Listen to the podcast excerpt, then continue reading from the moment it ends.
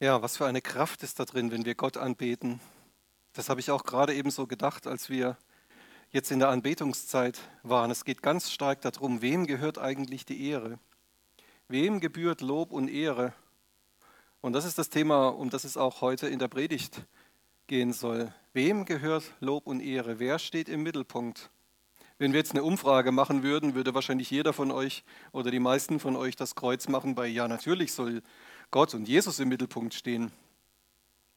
Aber die Frage ist, spiegelt das auch immer unser Verhalten wieder? Spiegelt unsere Gedankenwelt das auch wieder, dass Gott und Jesus Christus immer im Mittelpunkt steht? Wir schauen uns das heute mal an, auch was die Bibel zu diesem, zu diesem Thema sagt. Und vielleicht kannst du dich noch erinnern, als du in die Schule gegangen bist, als du noch jung warst. Bei manchen ist es ja noch nicht so lange her, bei manchen schon ein bisschen länger, auch wenn man es nicht sieht vielleicht. Gab es da vielleicht manchmal so Leute, die sich so immer ganz besonders in den Vordergrund gestellt haben? Gab es da vielleicht manchmal so Mitschüler, die so richtige Angeber waren, die immer damit angegeben haben und geprahlt haben, was sie jetzt wieder Tolles gekriegt haben? Das ist ja zu unterschiedlichen Zeiten was ganz, was ganz Unterschiedliches. Heute würden die Schüler vielleicht damit angeben, dass sie das neueste und teuerste iPhone zu Weihnachten gekriegt haben und es überall vorzeigen. Und wir bei uns in unserer Generation, sage ich mal, die wir in den 70er und 80er Jahren zur Schule gegangen sind, bei uns waren das vielleicht ganz andere Sachen. Bei uns war es vielleicht irgendwie der neueste Gameboy oder was es damals alles so gab oder der neueste Fernseher oder der neueste Videorekorder. Und da waren vielleicht immer so Mitschüler, die in der Schule damit geprahlt haben und die wieder das immer sich so mit in den Vordergrund gestellt haben oder auch was sie Tolles machen können wie sie ganz sportlich sind, was sie für tolle Leistungen im Sport erzielt haben, wie sie der Schnellste waren und derjenige, der am höchsten gesprungen ist und der am weitesten gesprungen ist. Und jetzt frage ich mal umgekehrt, war es vielleicht so, dass du jemand, so jemand warst, der sich immer in den Mittelpunkt gestellt hat, damals in der Schule? Warst du vielleicht jemand, der immer so damit angegeben und geprahlt hat, was er, was er so alles Tolles gekriegt hat? von seinen Eltern oder was er alles Tolles geschafft hat. Und die nächste Frage, die sich danach stellt, ist, wie ist es eigentlich bei uns Erwachsenen? Hört es jemals auf? Ich habe jetzt nur von, von Schülern und von der Schulzeit gesprochen, aber hört es jemals auf, dass Menschen sich so in den Vordergrund stellen, dass auch wir damit protzen und prahlen, was wir, was wir Tolles haben, was wir für einen tollen Beruf haben, wie viel Geld das wir haben, was wir für ein tolles Haus haben, was wir für ein tolles Auto fahren. Oder vielleicht prahlen wir auch damit, was wir für einen, für einen tollen Ehepartner haben, was wir für hochbegabte Kinder haben. Und ich glaube, das gibt es unter uns Erwachsenen noch genauso. Also da brauchen wir gar nicht auf die Schüler schauen oder auf uns selber schauen, wie das in unserer Vergangenheit war, sondern bei uns Erwachsenen ist es immer noch genau dasselbe, glaube ich. Was ist eigentlich ein Angeber, ein Prahler oder ein Wichtigtuer? Das Duden-Lexikon sagt, angeben bedeutet sich mit etwas sehr wichtig tun, also sich in großspuriger Weise damit aufspielen, sich selber in den Mittelpunkt stellen und sich selber auch als etwas Bestimmtes hinstellen, was man vielleicht gar nicht ist. Man versucht etwas zu verkörpern, was man gar nicht ist. Prahlen heißt wirklich, sich seine eigenen Vorzüge rühmen oder vielleicht sind es auch nur die vermeintlichen Vorzüge. Vielleicht spielt man allen nur irgendwas vor, wie toll man ist. Vielleicht ist man gar nicht so. Aber trotzdem prahlt man mit dem, wie man vielleicht gerne sein möchte.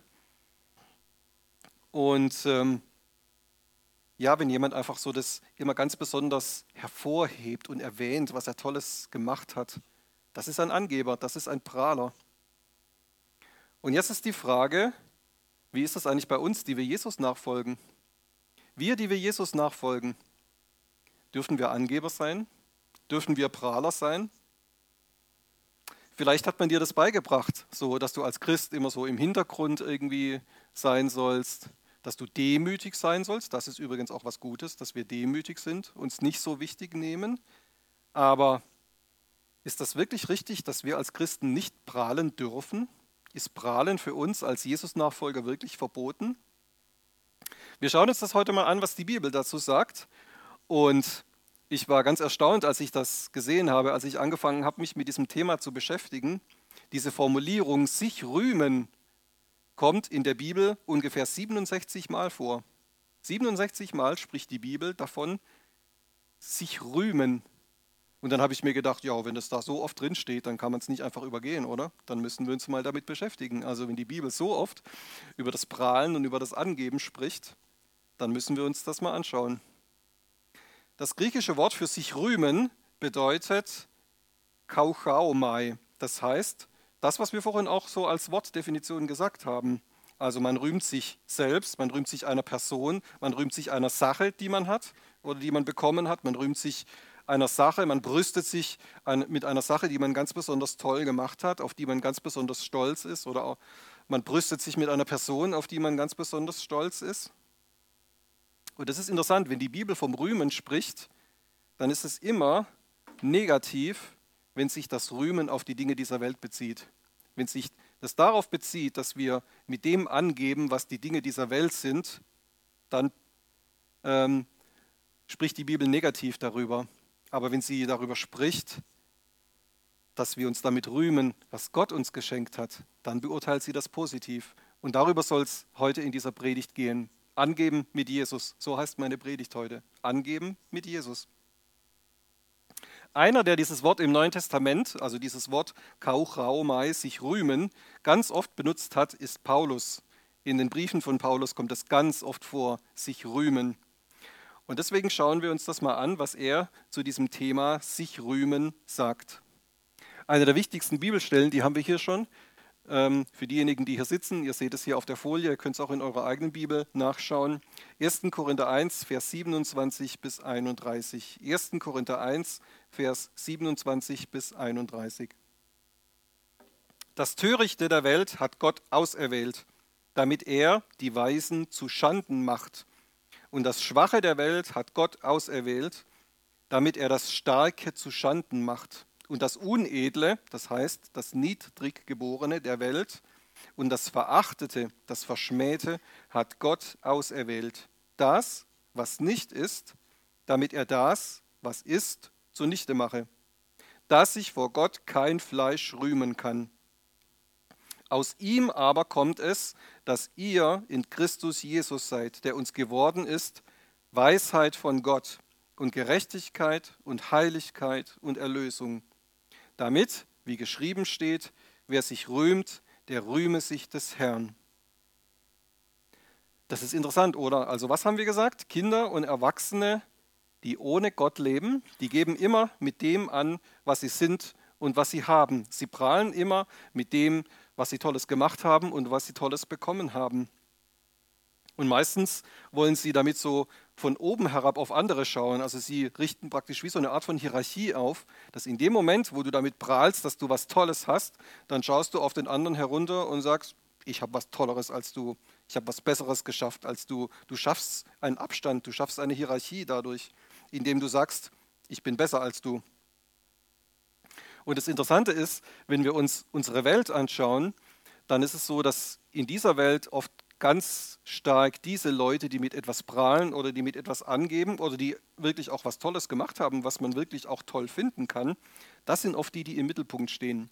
Das sind oft die, die in den Medien genannt werden. Ihre Geschichten stehen in der Zeitung oder ihre Geschichten kommen im Fernsehen. Das, was sie gemacht haben, wird im Internet gezeigt.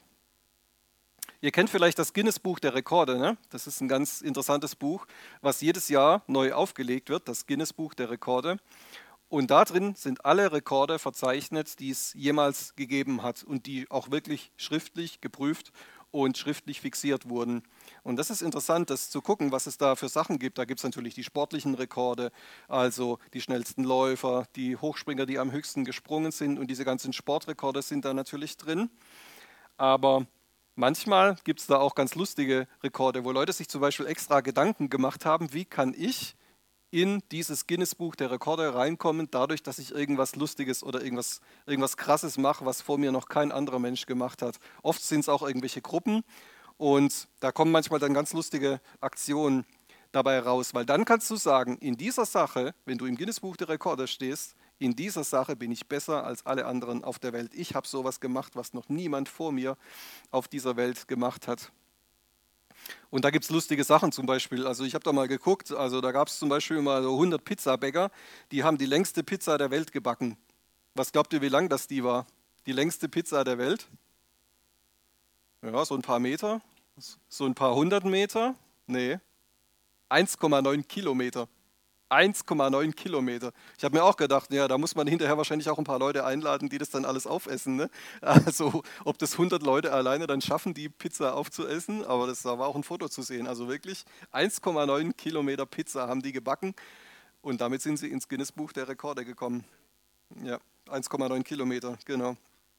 Oder kennt ihr, wenn man in so einer Gaststätte ist und dann zum Dessert übergeht, da gibt es doch diese Schokoladenbrunnen, ne? also so ein kleiner Brunnen, wo so oben die Schokolade raussprudelt und da kannst du dann so einen Zahnstocher nehmen, kannst da ein Stück Obst aufspießen und kannst es da drunter halten und da wartest du so ein paar Sekunden, bis die Schokolade fest wird und dann kannst du das als, als Dessert essen. Und jetzt gab es ein paar Leute aus Österreich, die haben den höchsten Schokoladenbrunnen der Welt gebaut.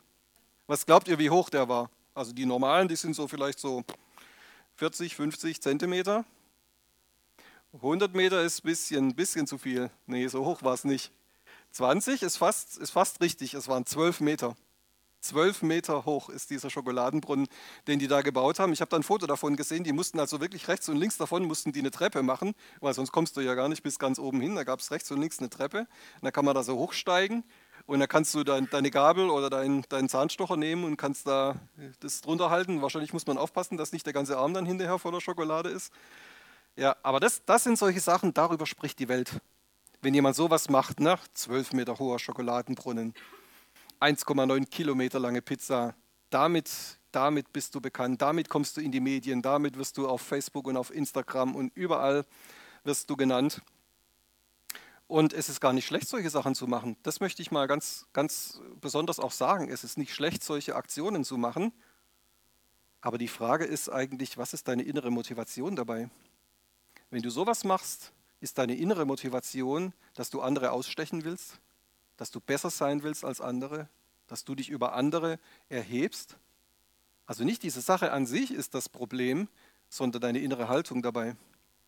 Und das ist immer auch ganz gut, wenn wir das überprüfen. Was ist unsere innere Haltung, auch wenn wir was Besonderes machen zum Beispiel oder wenn wir wirklich ein guter Sportler zum Beispiel sind, wenn wir wirklich bei Wettkämpfen gewinnen können, weil wir tatsächlich besser sind als die anderen? Machst du das, weil du einfach ein guter Sportler sein möchtest oder machst du es, weil du die anderen ausstechen willst, weil du den anderen einfach mal so zeigen willst, wo der Hammer hängt? Und jetzt spricht Paulus in dieser Bibelstelle, die müssen wir uns jetzt nochmal angucken, jetzt spricht Paulus darüber, was schaut Gott sich an unsere Korintherstelle, die wir gerade gelesen haben, 1. Korinther 1, 27 bis 31, die brauchen wir jetzt nochmal. Und ähm, da gucken wir mal, was schaut eigentlich Gott sich an? Was ist das, was Gott sich anschaut? Welche Menschen findet Gott eigentlich super? Gott hat nicht die Starken ausgewählt, sondern die Schwachen. Er findet nicht die toll, die immer denken, sie wissen alles und sie können alles und sie sind immer die Besten, sondern er hat die erwählt, die sagen, Gott, ich kann nichts, ich brauche dich. Gott, ich brauche dich, ich bin schwach und ich brauche dich. Das sind die Menschen, die Gott erwählt hat. Und Paulus sagt hier sogar, diejenigen, die sich immer selber toll finden, die macht er zunichte, die macht er bedeutungslos. Er macht es zunichte, und zwar dadurch, dass er sich ganz besonders um die Schwachen kümmert. Dadurch, dass Gott sich ganz besonders um die Schwachen kümmert, werden die menschlich Starken bedeutungslos. Das fand ich krass, wie er das sagt. Er sagt, Gott macht das, damit sich vor Gott kein Fleisch rühmen kann. Also kein Mensch kann damit angeben, wie toll er ist. Was heißt Fleisch in diesem Zusammenhang? Also Fleisch ist zunächst die Bezeichnung für den natürlichen Menschen. Der Mensch, der auf dieser Welt in einem Körper wohnt dieser Körper muss dann irgendwann auch sterben. Und Paulus sagt hier, also kein Mensch, der in einem sterblichen Körper wohnt, kann mit irgendetwas vor Gott prahlen. Fleisch ist aber auch alles das, was der natürliche Mensch, der Mensch, der ohne Gott lebt, toll findet. Also körperliche Stärke, sportliche Höchstleistungen, hohe Intelligenz, viel Geld, großen Erfolg, Reichtum, Macht, Einfluss, alle diese Sachen, denen Menschen so hinterherstreben, das sind weltliche Ziele. Und Paulus sagt, wenn wir nur diesen weltlichen Dingen nachstreben, dann leben wir im Fleisch. Und dann sagt er, das macht Gott zunichte. Diese innere Haltung, nur diesen weltlichen Dingen hinterherzulaufen, nur diesen weltlichen Dingen nachzustreben, das macht Gott dadurch zunichte, dass er sich ganz besonders um die Schwachen und um die Bedeutungslosen kümmert. Aber was will Gott stattdessen für uns? Er sagt, aus mir kommt es, dass wir in Jesus sind. Also nicht mal das haben wir selber hingekriegt, dass wir Jesus angenommen haben, sondern er hat uns gesucht. Er hat uns gefunden. Er hat uns die Erlösung geschenkt. Er hat uns gerecht gemacht. Er hat uns heilig gemacht.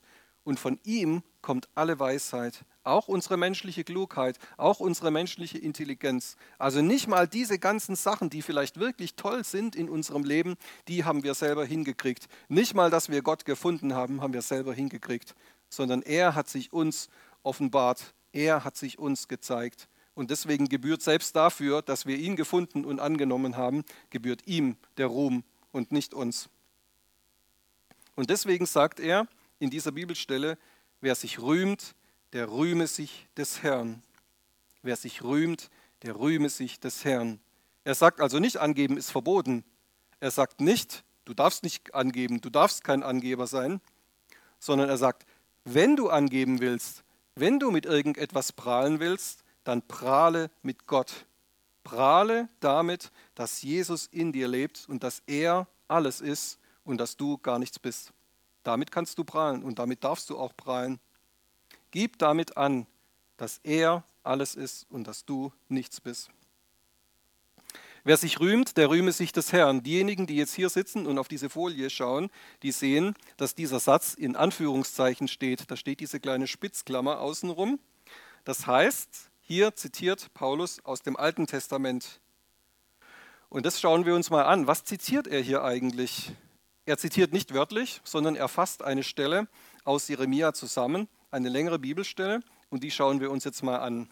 Jeremia 9, Vers 22 bis 23. Jeremia 9, 22 bis 23. So spricht der Herr. Der Weise rühme sich nicht seiner Weisheit und der Starke rühme sich nicht seiner Stärke. Der Reiche rühme sich nicht seines Reichtums, sondern wer sich rühmt, rühme sich dessen, Einsicht zu haben und mich zu erkennen, dass ich der Herr bin, der Gnade, Recht und Gerechtigkeit übt auf der Erde, denn daran habe ich gefallen, spricht der Herr. Also auch Jeremia sagt hier schon, es gibt überhaupt keinen Grund dafür, dass wir angeben mit unserer Weisheit, mit unserer Intelligenz, mit unserem Wissen, mit unserer Stärke oder mit unserem Reichtum. Er sagt nicht, dass es schlecht ist, weise und intelligent und reich zu sein und stark. Er sagt, es gibt nur eine Sache, auf die wir stolz sein können und dürfen, wenn Gott uns Einsicht geschenkt hat, wenn er uns Erkenntnis geschenkt hat, damit wir ihn erkennen können. Wenn er sich uns offenbart, dann erkennen wir das wirklich, dass er der einzige Herr ist, dass er gnädig ist, obwohl wir das gar nicht verdient haben dass er gerecht ist. Und jetzt sagt er, wenn damit jemand angibt, das gefällt mir. Das ist interessant, ne? Er sagt, wenn jemand damit angibt, das gefällt mir. Warum gefällt es Gott, wenn wir damit angeben, wenn wir damit prahlen? Ganz einfach, weil wir nicht mit uns prahlen, sondern mit ihm. Also wenn wir Gott verherrlichen, dann verherrlichen wir nicht uns. Und das ist das, was wir eigentlich machen, wenn wir uns selber so in den Mittelpunkt stellen. Wie ich das ganz am Anfang gesagt habe, Schüler machen das, Erwachsene machen das, jeder Mensch, der ohne Gott lebt, macht das. Er prahlt mit sich selbst. Aber was passiert eigentlich in geistlicher Hinsicht in diesem Moment, wo wir uns so stark in den Mittelpunkt stellen? Dann ist es wie wenn wir uns wie auf so einen Sockel setzen und dann setzen wir uns an die Stelle Gottes dann nehmen wir den Platz Gottes ein. Dieser, diese Verehrung, die Gott eigentlich zusteht, diese Anbetung, die Gott eigentlich zusteht, die nehmen wir für uns in den Anspruch. Das ist praktisch wie wenn wir Gott vom Sockel gestoßen hätten. Das können wir ja gar nicht. Aber letztendlich ist es, ist es so, dass wir versuchen, ihn bedeutungslos zu machen. Wir versuchen, ihn in den Hintergrund zu drängen, indem dass wir uns ganz besonders in den Vordergrund drängen und dass wir damit prahlen, wie toll, dass wir selber sind. Und das ist, wie wenn wir uns selber anbeten würden. Das ist die Frage, die ich ganz am Anfang gestellt habe. Wem gebührt eigentlich Ehre und Anbetung? Das ist auch das, was diese Lieder ausgedrückt haben, die wir vorhin in der Anbetungszeit gesungen haben.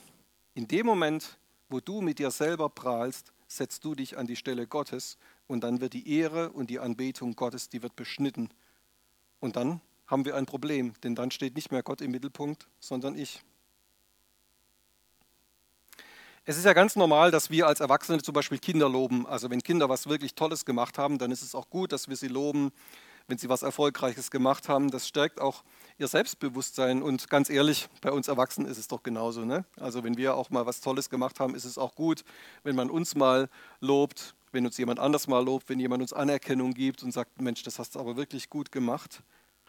Aber auch hier kommt es wieder auf die innere Haltung an. Wenn jemand uns freiwillig diese Ehrerbietung gibt, dann ist es okay. Aber wenn wir uns ständig so verhalten, wenn du dich ständig so verhältst, dass die anderen gar nicht können, als dich toll zu finden, als dich zu loben, weil du dich selber so in den Vordergrund stellst, jetzt sind wir wieder bei der inneren Haltung, wenn du dich ständig so verhältst, dass andere dich loben müssen, sozusagen, dann passiert genau das, was ich gerade gesagt habe. Dann setzt du dich selber auf den Sockel und dann klaust du Gott die Anbetung. Wenn du das immer einforderst und sagst, guck mal, was ich Tolles geschafft habe, oder so gut wie ich bin, ist keiner.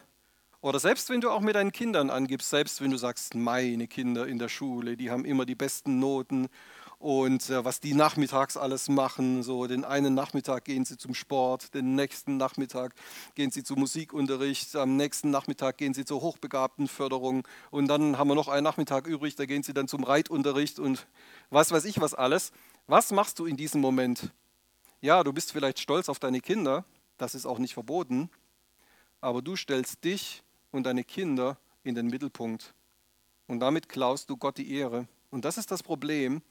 Nicht, dass du so über deine Kinder sprichst und dass du dich über deine Kinder freust, sondern wenn du diese innere Haltung hast, dass du andere damit ausstechen möchtest, dass du zeigen willst, meine Kinder sind die besten und andere, tollere Kinder als meine gibt es nicht.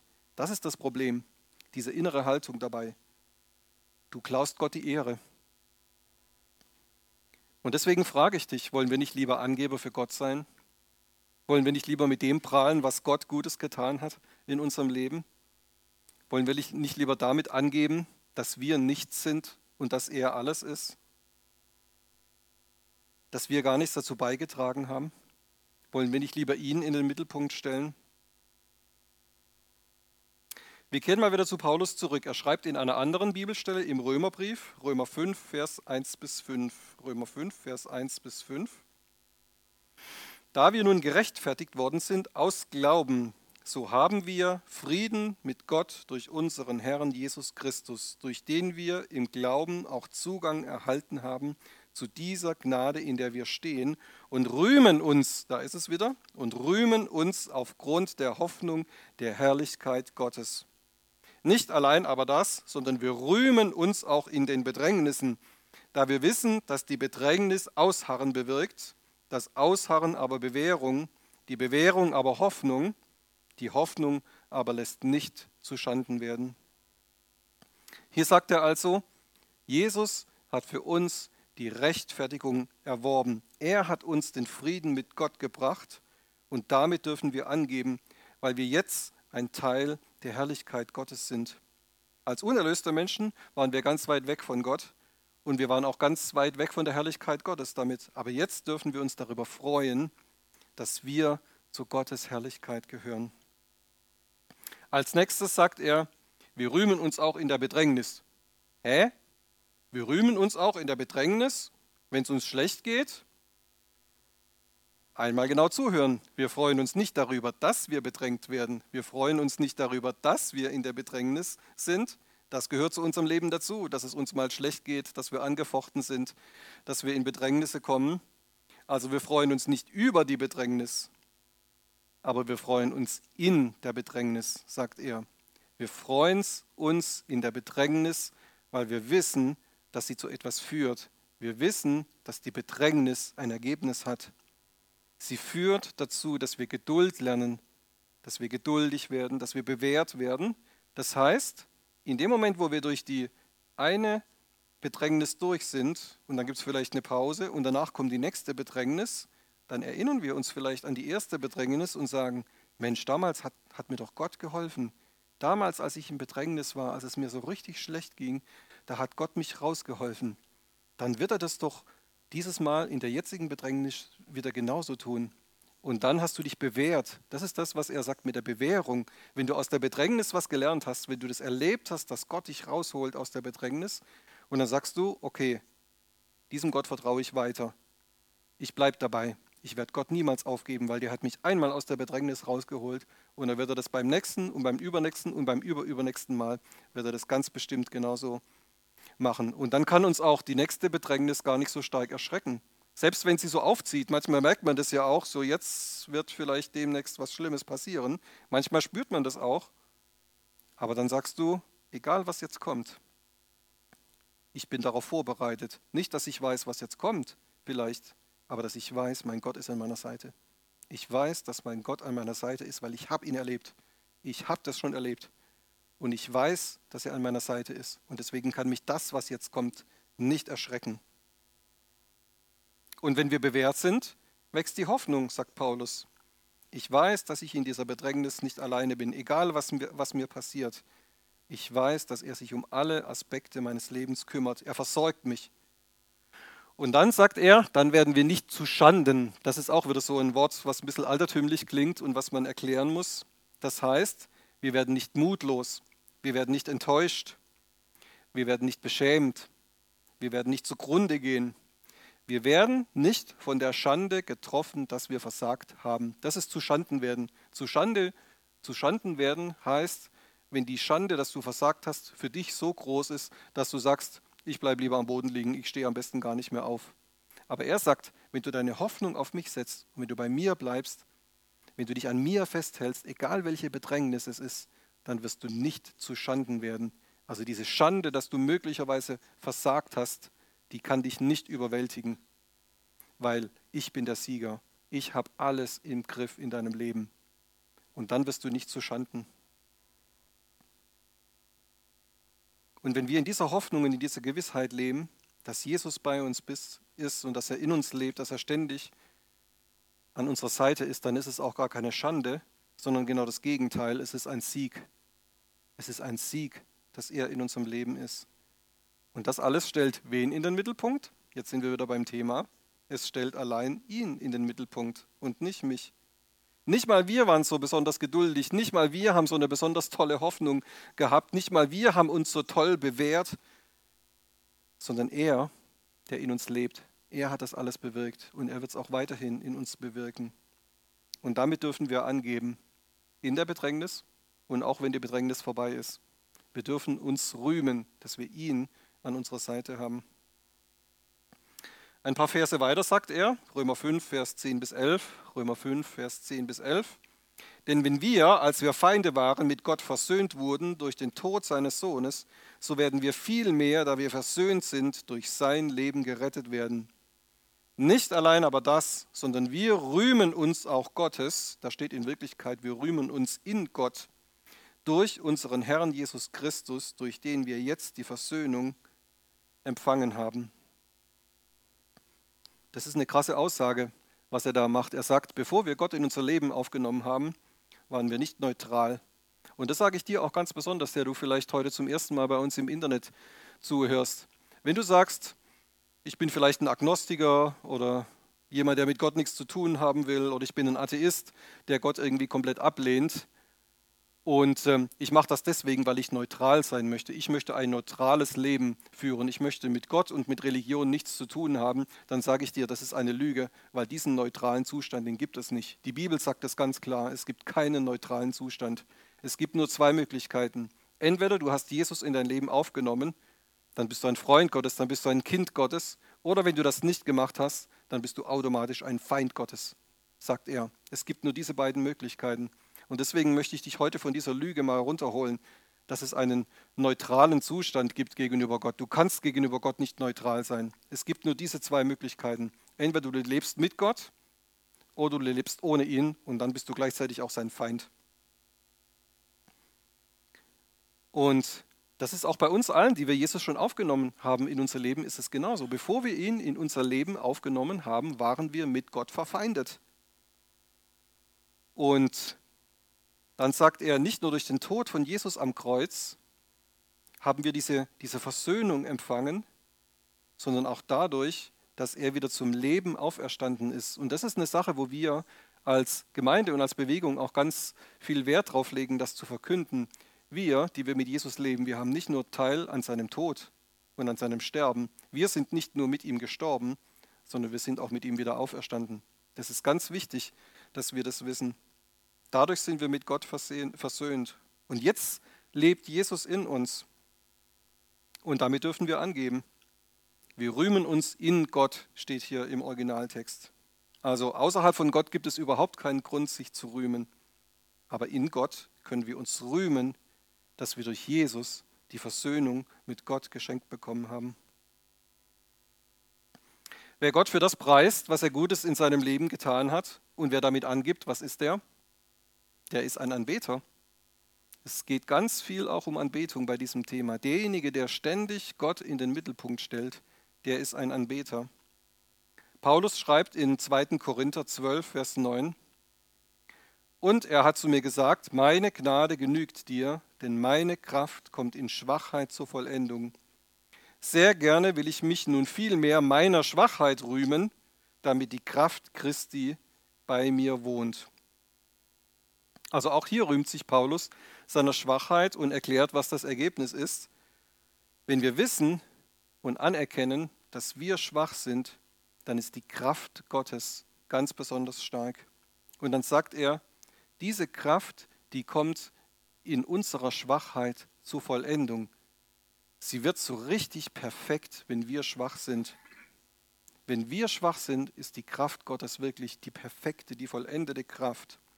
Wenn wir jetzt aber denken so, naja, so ganz so schlimm bin ich ja auch nicht, ne? Also so ein bisschen toll bin ich ja auch. Ich habe ja auch so ein bisschen was, was ich kann. Und ich kann ja Gott vielleicht ein bisschen so damit unterstützen auch, so damit alles, was er so geplant hat auf dieser Welt, damit es vielleicht noch so ein bisschen toller wird, wenn ich so mithelfe mit meiner eigenen Kraft. Was ist, was ist das, was du dann machst? Dann beschneidest du diese 100% perfekte Kraft, die Gott in dir ausleben will, die beschneidest du. Dadurch, dass du versuchst, von dir was hinzuzufügen, ist es in Wirklichkeit so, dass du von der Kraft Gottes was wegschneidest. Wenn du sagst, ich möchte 10% von mir dazugeben, dann ist es so, dass du 10% von der Kraft Gottes abschneidest. Und dann sagt Paulus, das will ich aber nicht. Ich will mich lieber meiner Schwachheit rühmen. Ich will lieber 100% schwach sein, damit die Kraft Gottes zu 100% wirken kann. Das ist fantastisch, weil es wird gar nicht funktionieren. Es wird gar nicht funktionieren, dass du auch Gott damit beeindrucken kannst. Hast du gedacht, du kannst Gott damit beeindrucken? Dass du ein bisschen was von dir so hinzufügst? Es ist doch sowieso alles von ihm. Alles, was du kannst und bist und machst, ist sowieso von ihm. Also, lass es lieber bleiben. Wenn wir dann so zu 100 Prozent in der Kraft Gottes leben, was passiert dann? Paulus sagt in Galater 6, Vers 14, mir aber sei es fern, mich zu rühmen, als nur des Kreuzes unseres Herrn Jesus Christus, durch das mir die Welt gekreuzigt ist und ich der Welt. Mir aber sei es fern, mich zu rühmen, als nur des Kreuzes unseres Herrn Jesus Christus, durch das mir die Welt gekreuzigt ist und ich der Welt. Also ich rühme mich nur des Kreuzes. Ich gebe mit dem an, was Jesus am Kreuz getan hat. Denn was ist die Auswirkung davon? Ich habe es gerade eben schon gesagt. Dadurch, dass wir mit ihm gekreuzigt sind, sind wir mit ihm auch wieder auferstanden. Und deswegen sagt er das hier so, ich bin der Welt gekreuzigt und die Welt ist mir gekreuzigt. Das bedeutet also alles das, was die, was die Welt toll findet, was ich so auch am Anfang gesagt habe, also so Macht und Einfluss und viel Geld und einen tollen Job und ein tolles Auto, das spielt alles keine Rolle mehr. Wenn du mit Christus gekreuzigt bist, dann bist du diesen Sachen gekreuzigt. Und das heißt auf gut Deutsch gesagt, diese Sachen, die jucken dich nicht mehr. Und dann ist es nämlich ganz interessant, dann ist es nämlich gar nicht mehr so schlimm, wenn du diese Sachen tatsächlich hast. Es ist ja nicht verboten, einflussreich zu sein, Geld zu haben. Es ist ja nicht verboten, auch reich zu sein, ein schönes Haus zu haben, ein schönes Auto zu fahren. Das ist ja alles nicht verboten. Auch tolle Kinder zu haben, einen tollen Ehepartner zu haben. Alle diese Sachen, mit denen wir vielleicht so gerne angeben würden, das ist nicht falsch, wenn wir sie haben. Aber in dem Moment, wo du mit Christus gekreuzigt bist, dann jucken dich diese Sachen nicht mehr. Sie kratzen dich wirklich überhaupt nicht mehr und du würdest sie auch jederzeit aus der Hand geben und sagen, wenn Gott will, dass es jemand anders bekommt, ist mir egal. Und das ist das, was er hier sagt. Wenn wir der Welt gekreuzigt sind, dann interessieren uns diese Sachen überhaupt nicht mehr, selbst wenn wir sie haben. Und gleichzeitig sagt er, wir sind mit Christus auferstanden. Wir sind nicht nur mit Christus gekreuzigt, gestorben und begraben, sondern wir sind auch mit ihm auferstanden. Das heißt, wir können und dürfen jetzt für etwas anderes leben. Er hat uns eine neue Bestimmung gegeben. Er hat uns was Neues gegeben in unserem Leben, für das wir leben. Und das ist das Königreich Gottes. Wir dürfen für seine Dinge, die ihm wichtig sind, leben. Das, was ihm wichtig ist, darum dürfen wir uns jetzt primär kümmern. Und ihm gehört die ganze Ehre. Das ist wichtig. Also ich fasse mal zusammen. Angeben mit Jesus? Ja, unbedingt. Ja, wir können und dürfen und sollen mit Jesus angeben, aber nur mit ihm, nur 100 Prozent mit ihm. Wir dürfen mit dem prahlen, was er Gutes getan hat in unserem Leben. Und das ist wichtig, dass wir das ab und zu auch mal machen, weil damit schauen wir weg von uns selbst. Das ist auch gut, wenn wir uns hier untereinander austauschen, wenn wir uns unterhalten, auch in den Hauskirchen, dann ist es gut, dass wir damit prahlen und damit angeben und das davon erzählen, was Gott Gutes in unserem Leben getan hat, weil damit schauen wir weg von uns. Wir schauen weg von unseren Sorgen und Problemen und Nöten und plötzlich stehen nicht mehr wir mit unseren Problemen im Mittelpunkt, sondern Gott steht im Mittelpunkt. Er wird verherrlicht.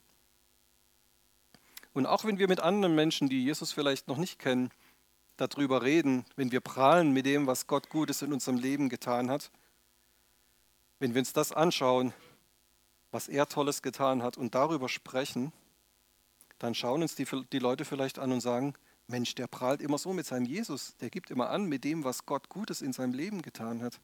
Da muss doch vielleicht was dran sein. Ich muss den mal fragen, ich muss den mal ansprechen.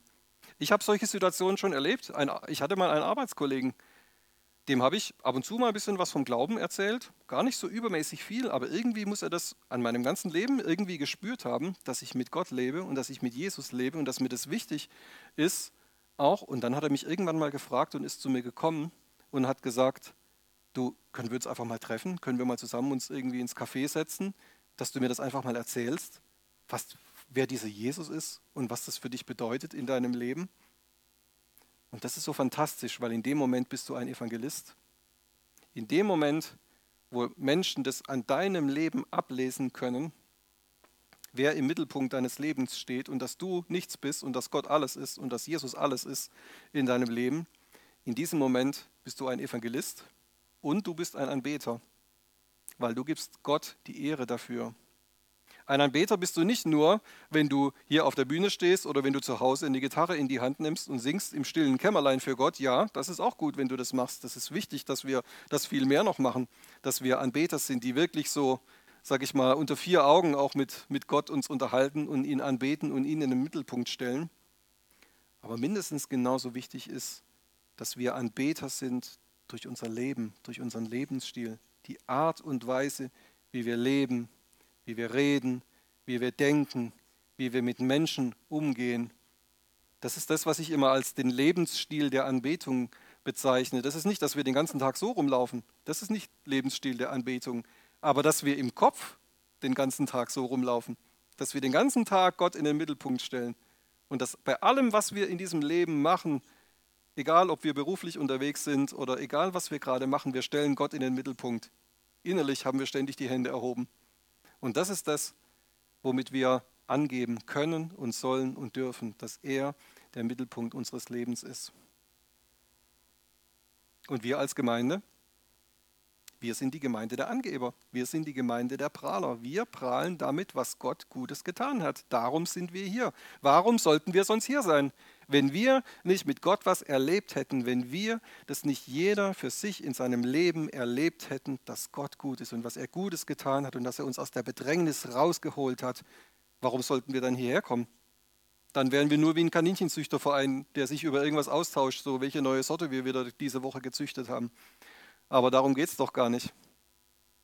Sondern wir treffen uns deswegen, weil wir von uns selber wegschauen und ihn in den Mittelpunkt stellen.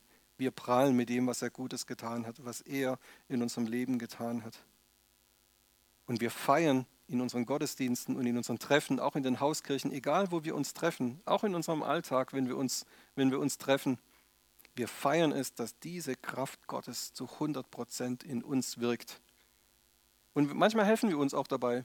Manchmal helfen wir uns auch dabei, das durchzulassen, dass wir uns halt selber jetzt doch nicht wieder mit 10 Prozent irgendwie da draufsetzen wollen und so bei, ein bisschen bei Gott mithelfen wollen. Ja, wir unterstützen uns so. Und deswegen ist es wichtig, dass du auch da bist und dass du teilnimmst auch und dass du ein Teil bist von dieser Gemeinschaft, dass du kommst und Anteil nimmst und mit uns zusammen Gott verherrlichst. Das ist wichtig, dass wir das auch als, als Gemeinde machen. Und deswegen sind wir auch die Gemeinde der Angeber und der Prahler, die sagen, Gott steht im Mittelpunkt und sonst niemand. Amen.